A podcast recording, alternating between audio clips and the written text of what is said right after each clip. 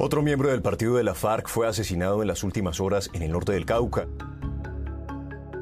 Las investigaciones ya empezaron. Llamarle la atención al gobierno nacional.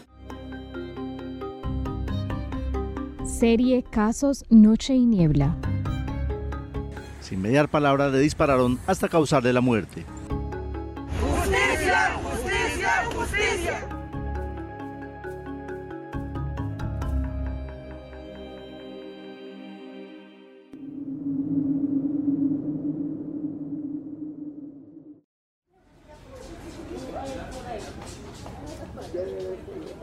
Fecha. 2 de marzo de 2021. Lugar. Uribe Meta. Homicidio intencional de persona protegida. Víctima.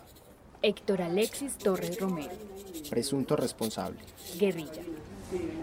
Guerrilleros de las disidencias de las FARC-EP dieron muerte a Héctor Alexis Torres en horas de la tarde del 2 de marzo de 2021.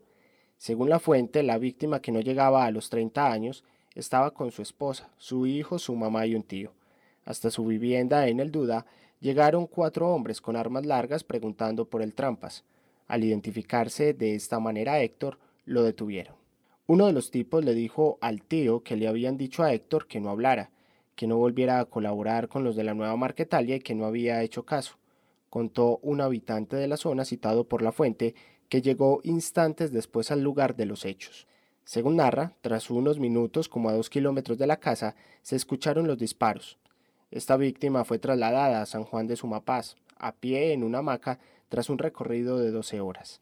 De acuerdo a la fuente, en estas tierras se habla de una reunión que habría convocado la disidencia de Gentil Duarte el pasado 26 de febrero.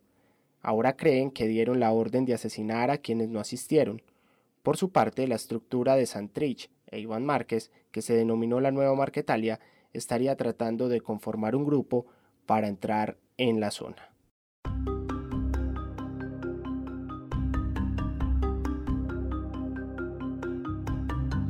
Este es uno de los casos registrados en el mes de marzo de 2021 por la revista Noche y Niebla número 63.